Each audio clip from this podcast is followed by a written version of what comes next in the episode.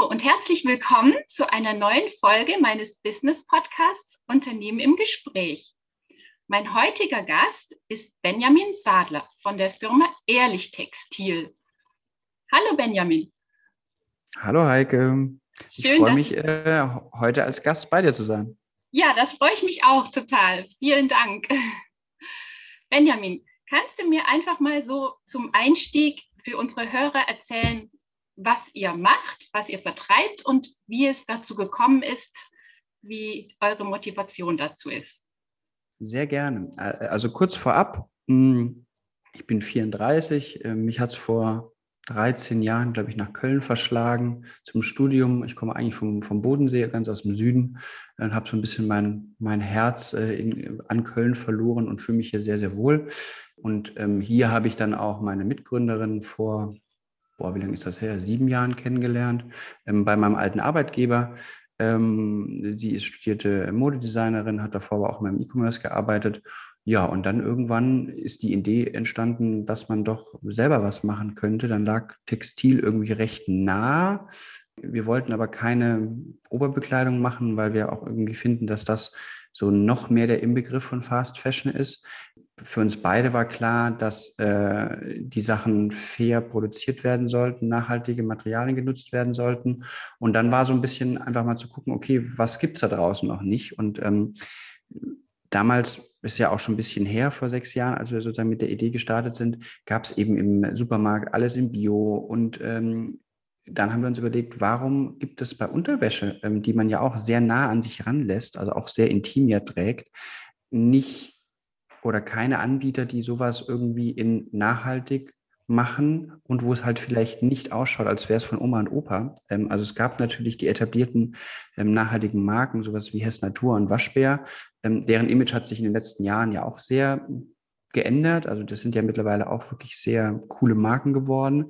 Ähm, aber uns gab es damals einfach nichts auf dem Markt. Also für unsere, für unsere Gefühl war einfach nichts. Und genau in diese Nische wollten wir dann gehen, haben dann auch von Anfang an gesagt, okay, wie kriegen wir es hin, das vielleicht auch so schlank wie möglich aufzubauen, ohne großes Vertriebsteam. Deswegen haben wir uns dann auch noch für einen Direct-to-Consumer, also ähm, einen Online-Direkt-Vertrieb entschieden, sprich nur über unseren eigenen Online-Shop, weil wir auch zum einen den Vorteil darin gesehen haben, dass wir so bessere Preise anbieten konnten und können, weil wir eben diese ganzen Handelsmargen von Vertretern und von, vom Einzelhandel irgendwie rausstreichen können.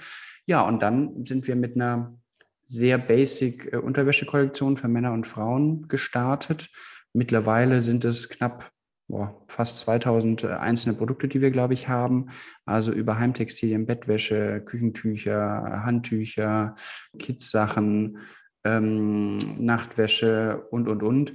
Und ja, wir wollen einfach mit unserer Idee, so wie wir als, als Marke auch auftreten, eine nachhaltige Alternative zu Fast Fashion Brands darstellen, wo man sonst seine Unterwäsche vielleicht kauft. Und ja, das ist uns in den letzten Jahren ganz gut gelungen.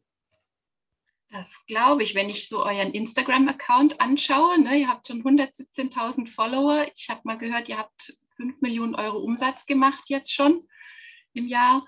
Also das, äh, da seid ihr echt mega, super auf dem Weg. Aber ich möchte nochmal zurückkommen auf die Frage, was macht denn eure Produkte dann so ähm, ja, nachhaltig? Was ist das Besondere eben an diesen tollen Produkten? Also ich habe mir die natürlich auch angeschaut und es sind super schöne BHs und, und Unterwäsche dabei.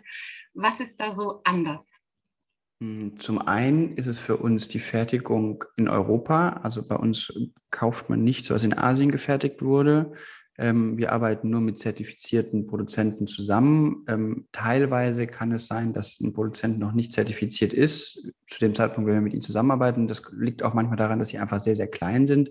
Dann wollen wir eben mit dem Produzenten eben auch den Weg gemeinsam gehen, sie mit uns zu zertifizieren.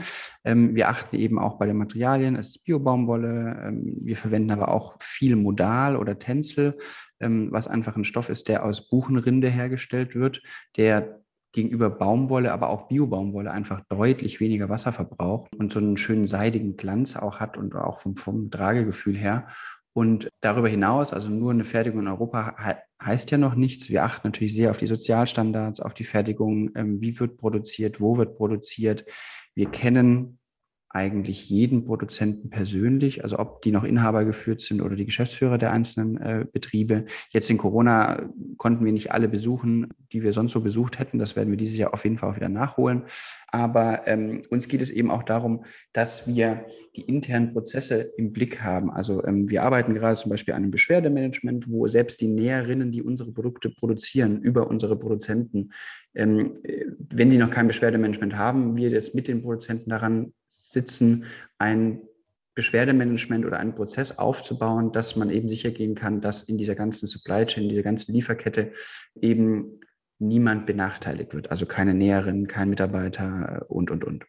Prima. Habt ihr auch eine also Zertifizierung? Da gibt es ja auch mittlerweile eine ganze Menge am Markt. Ne? Was habt ihr da? Genau, wir selber sind GOTS zertifiziert und grüner Knopf. Das ist jetzt auch schon seit grüner Knopf seit zwei Jahren, GOTS glaube ich seit drei Jahren. Ähm, wir sind Mitglied im Textilbündnis, sind auch immer wieder auf der Suche nach sinnvollen Ergänzungen. Also ich glaube, so das nächste, was vielleicht bei uns ansteht, das hängt, ist ein bisschen an den Umsatz gekoppelt. Da waren wir bis jetzt immer zu klein, ist die Fairware Foundation, uns auch noch Fairware zertifizieren zu lassen. Und aber eigentlich noch viel wichtiger, ja, Zertifikat ist das eine, schön und gut, aber äh, auch da, auch wenn man auf Zertifikate von Produzenten, denen muss man ja vertrauen, so wie unsere Kunden ja auch unseren Zertifikaten vertrauen müssen, ist uns aber dieses persönliche Vorortsein, sich das mal anzugucken und sowas eben auch sehr, sehr wichtig, weil das, glaube ich, auch so die, den, dieses gute Bauchgefühl bei mir und auch, glaube ich, bei meiner Mitgründerin, wenn ich mal für sie sprechen darf, ähm, ausmacht. Und ähm, wir haben auch uns auch schon mal in der Vergangenheit dann irgendwann mal nachträglich für einen Produzenten dagegen entschieden, ähm, weil wir einfach kein gutes Bauchgefühl mehr hatten, obwohl er zertifiziert war.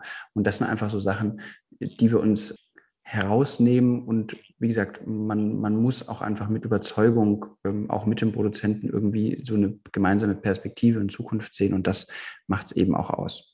Also das hört sich für mich tatsächlich nach einem großen Unterschied an, weil das machen ja die großen Ketten, machen das ja immer sehr gerne, ne? dass sie immer die Verantwortung an den Lieferanten, der wieder Sublieferanten und dann Sub-Sublieferanten hat und ach, da ist was Schreckliches passiert, ah, davon wissen wir nichts, ne? damit haben wir nichts zu tun.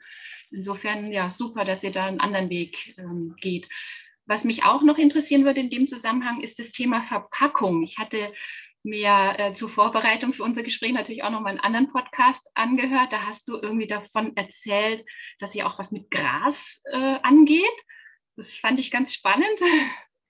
Genau, das sind auch schon unsere aktuellen Versandkartons, bestehen aus boah, jetzt lass mich lügen, ich weiß es nicht, 40, 50, 60 Prozent aus Gras, also wirklich Weidegras, ähm, aber jetzt nicht, also wir nehmen den Tieren sozusagen kein Gras weg, sondern einfach Gras, was so äh, sonst nicht genutzt werden kann.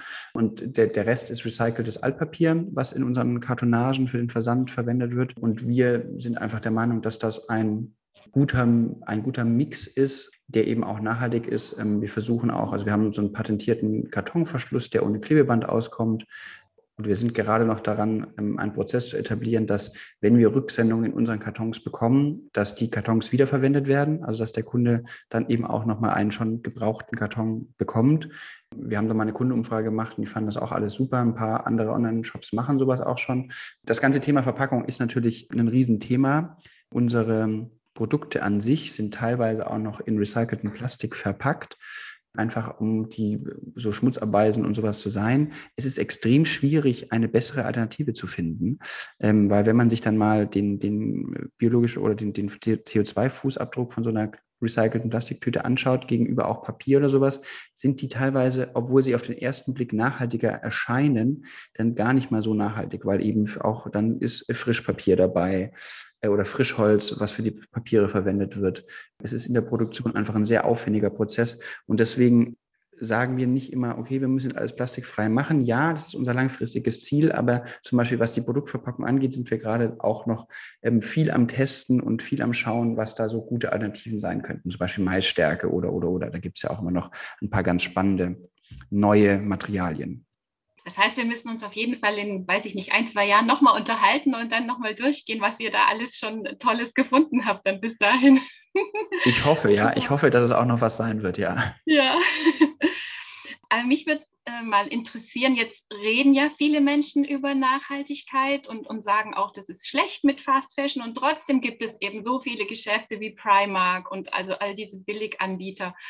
Ist das trotzdem noch ein Nischenthema? Gute Frage.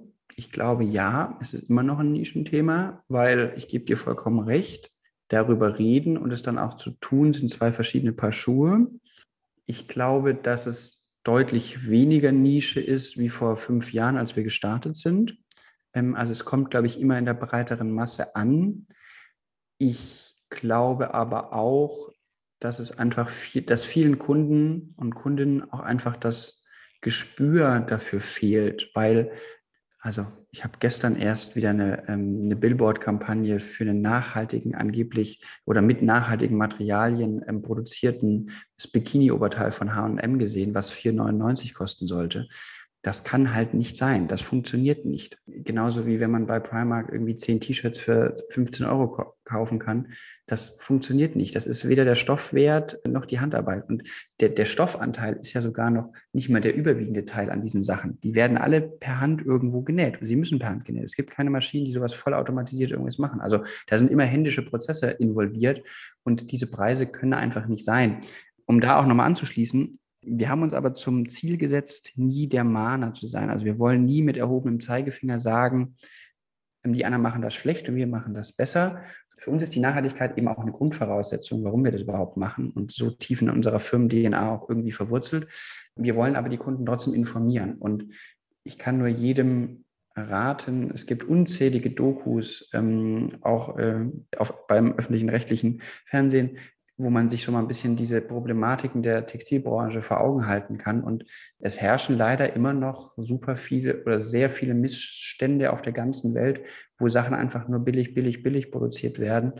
Und das kann nicht sein. Also ich ziehe immer das Beispiel heran, wenn man mal in 10, 15 Jahren seinen eigenen Kindern erklären muss, warum in der Corona-Krise oder auch davor tonnenweise neue Klamotten verbrannt wurden, weil eben die großen Textiler irgendwie 18 bis 24 Kollektionen im Jahr planen. Das ist ja ein Irrsinn. Also da würden uns wahrscheinlich dann unsere Kinder auch wirklich den Vogel zeigen. Das, das kann halt einfach nicht sein. Und da sieht man auch einfach, dass diese, dass da auch einfach zu wenig Kontrolle ist. Und ja, es gibt Greenwashing und ich ärgere mich sehr darüber, aber trotzdem sind wir keine Marke, die die anderen irgendwie schlecht reden wollen.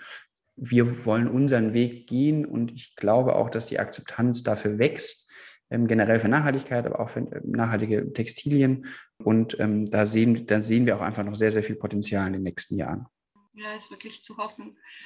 Jetzt muss ich eine Frage natürlich nochmal stellen. Und zwar, jetzt bist du als Mann dabei, Unterwäsche für Frauen zu designen oder mitzuentwickeln, zu vertreiben. Wie kommt man denn dazu? Vor allen Dingen das schiebe ich gleich noch hinterher. Ich habe gehört, du bist ja sogar der einzige Mann in eurer Firma. Ihr habt jetzt irgendwie schon 28 Mitarbeiter und ihr habt eine sozusagen, ihr braucht eine Männerquote.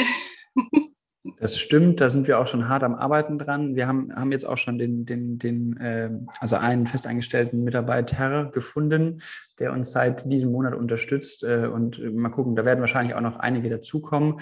Ähm, aber deine erste Frage, die ist vollkommen legitim. Ich hatte natürlich keine Ahnung davon, habe auch also doch habe mittlerweile, glaube ich, eine ganz, ganz okay Ahnung davon. Zum Glück bin ich auch selber in der Entwicklung nicht so involviert, weil ich mich um andere Themen bei uns kümmere.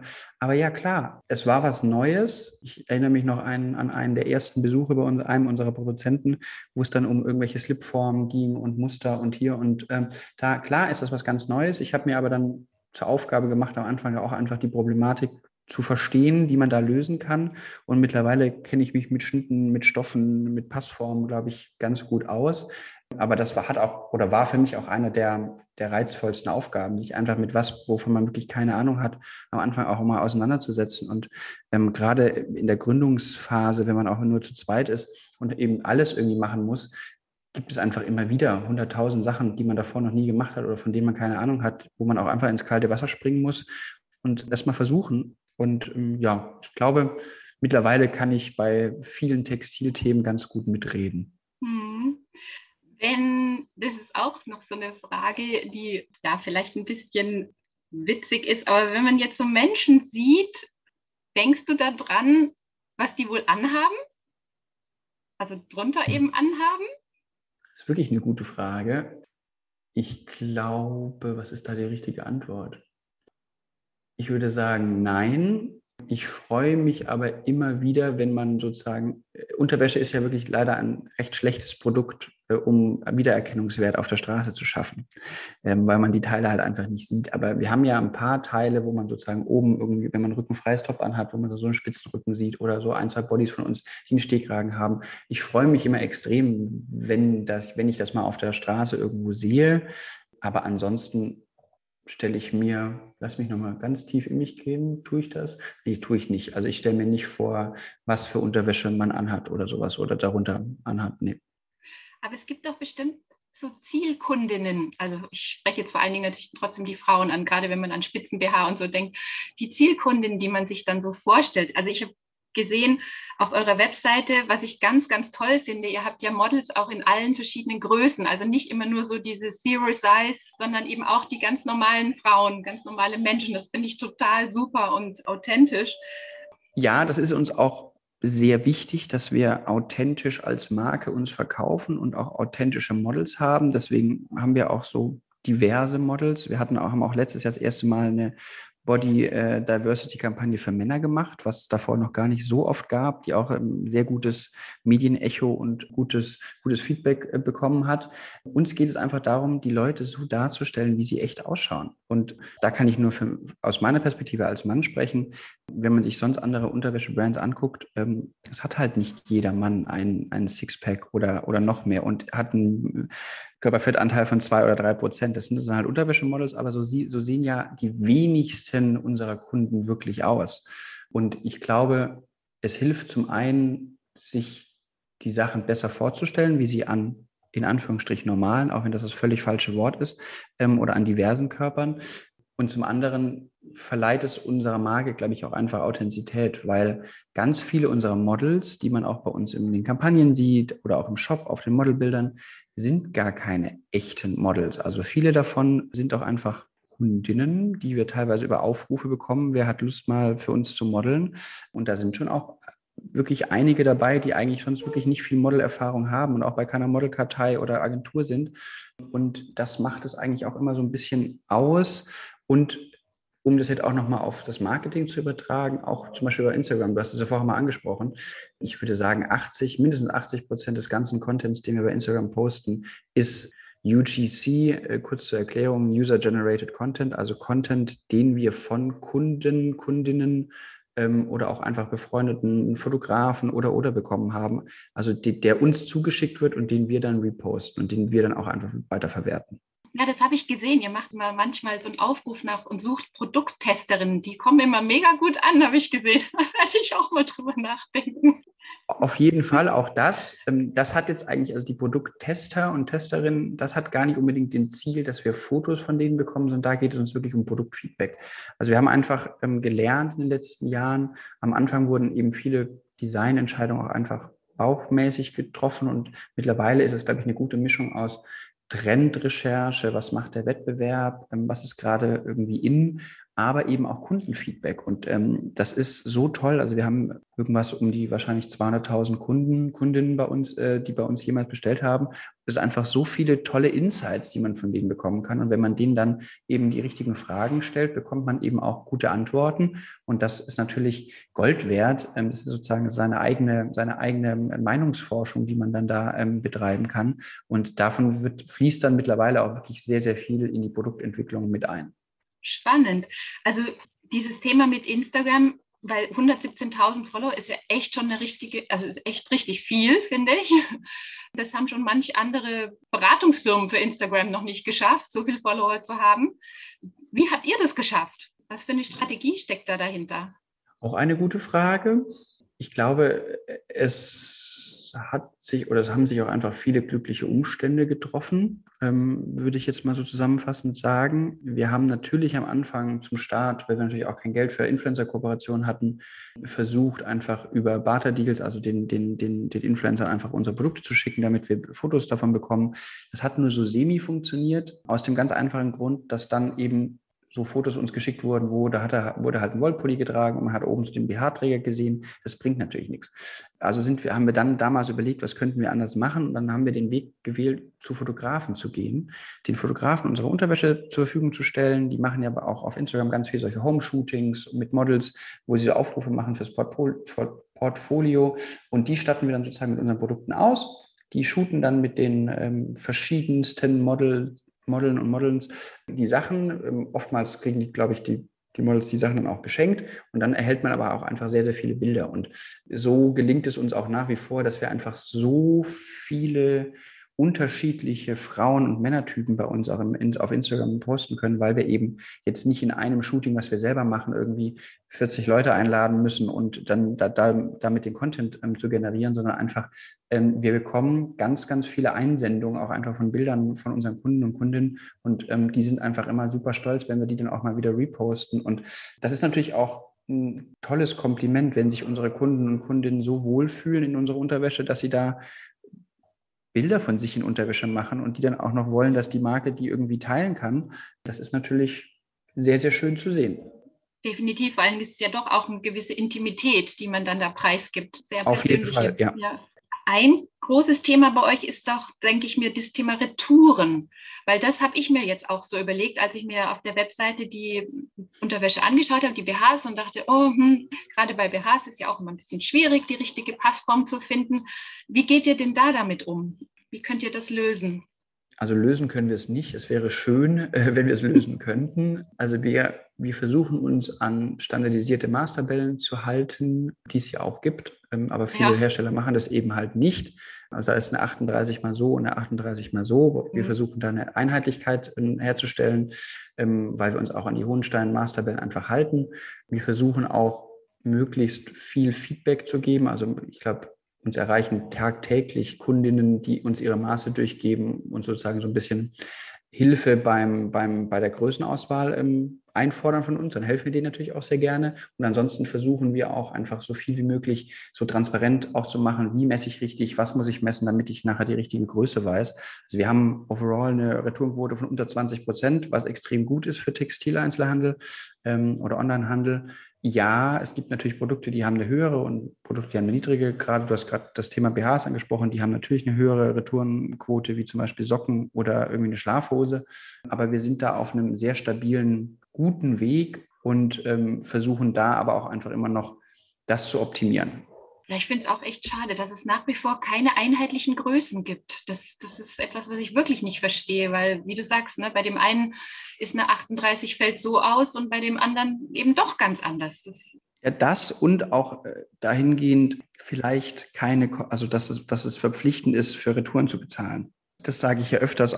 Ich wäre auf jeden Fall dafür, dass es äh, eine gesetzliche Gebühr für Retouren geben würde, weil ich glaube, auch dann sich die Leute einfach vielleicht etwas bewusster bestellen würden und einfach nicht so, und ich bestelle mal 20 Sachen und schicke davon 19 zurück. Ich glaube, das wär, damit wäre zumindest schon mal ein Anfang getan.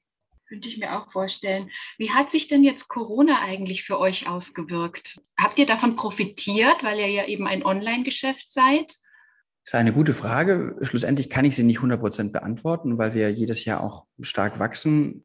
Ich bin persönlich der Meinung, dass wir stärker gewachsen wäre, wenn Corona nicht gewesen wäre. Ich habe also auch gerade die aktuellsten Zahlen gesehen, wie sich der, der Unterwäschemarkt letztes Jahr entwickelt hat. War, glaube ich, so knapp 20, 25 Prozent Umsatzrückgang gegenüber 2019. Ähm, und auch für dieses Jahr wird nicht ganz das Niveau von 2019 erwartet. Ja, wir konnten uns nicht beschweren, weil wir eben online unterwegs sind.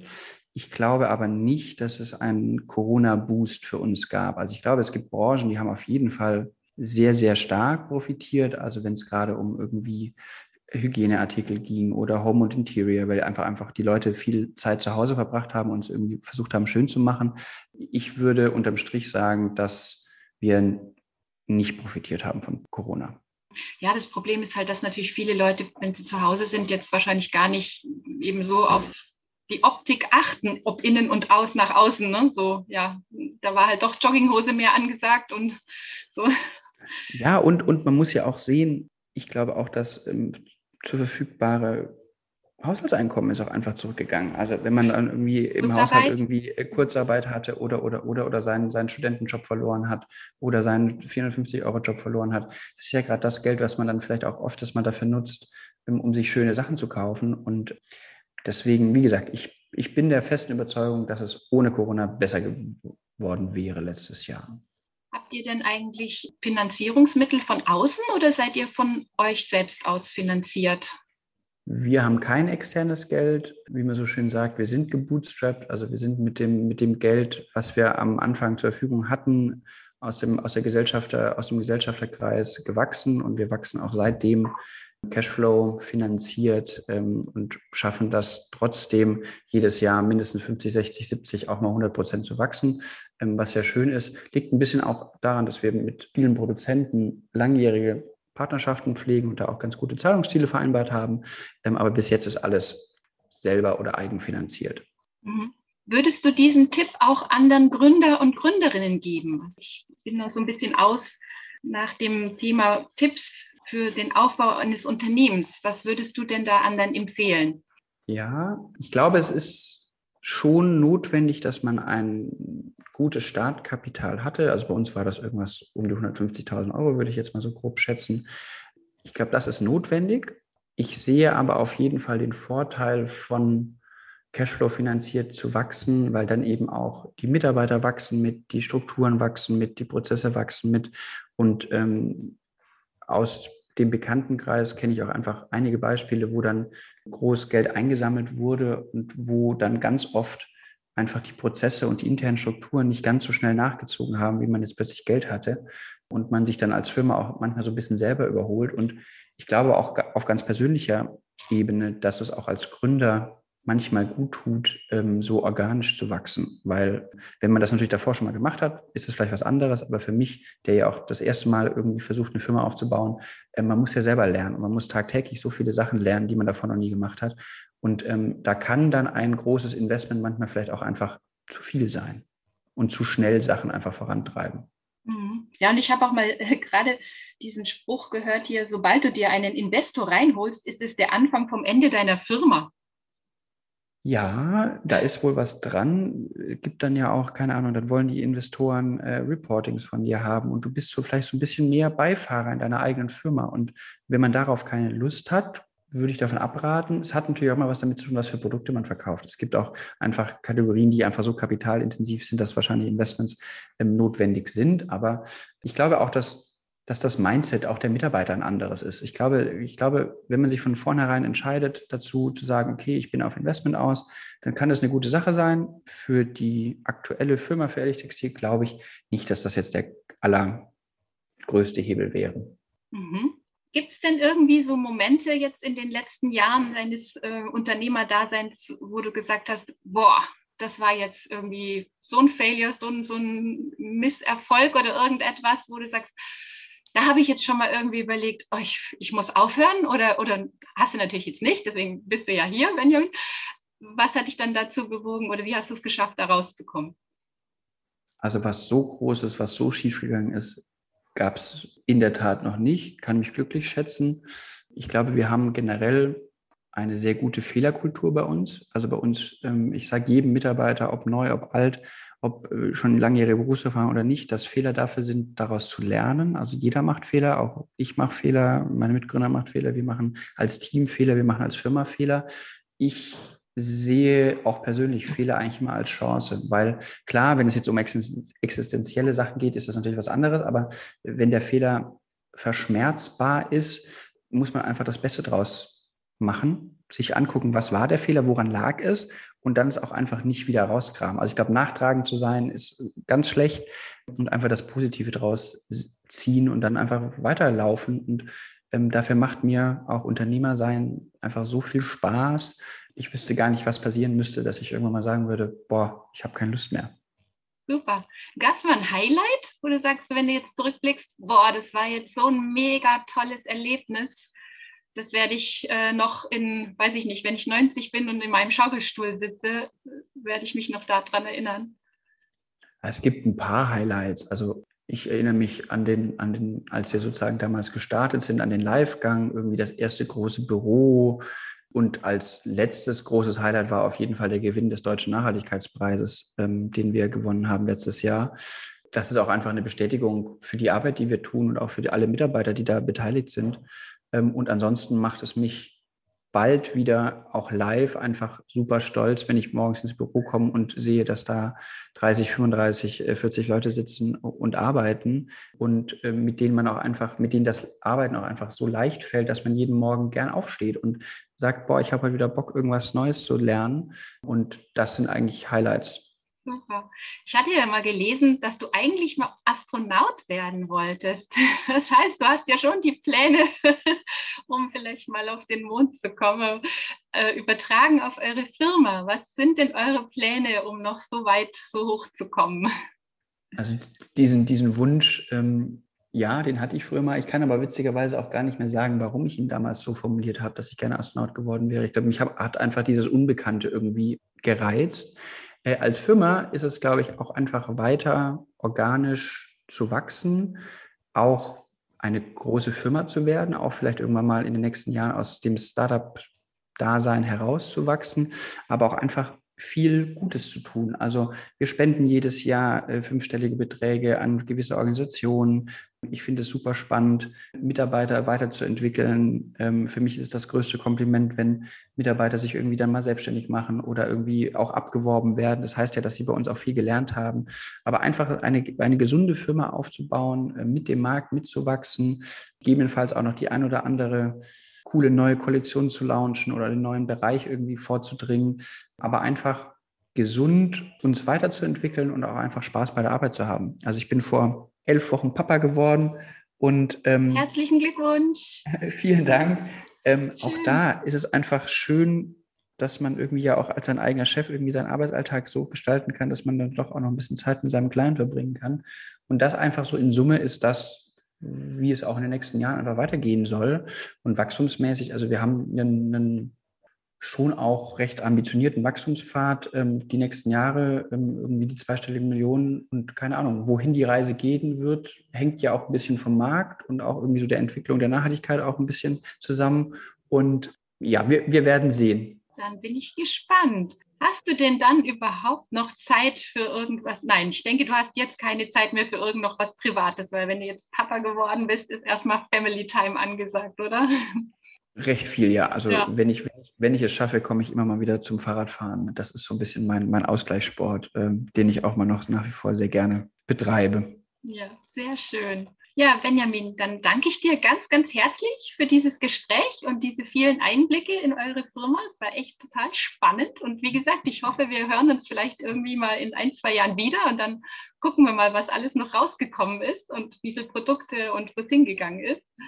Super. Ganz, ganz herzlichen Dank. Danke dir, Heike. Äh, und ja, das äh, in zwei, drei Jahren können wir das gerne mal nochmal wiederholen. Super. Mach's gut. Tschüss. Danke. Ciao.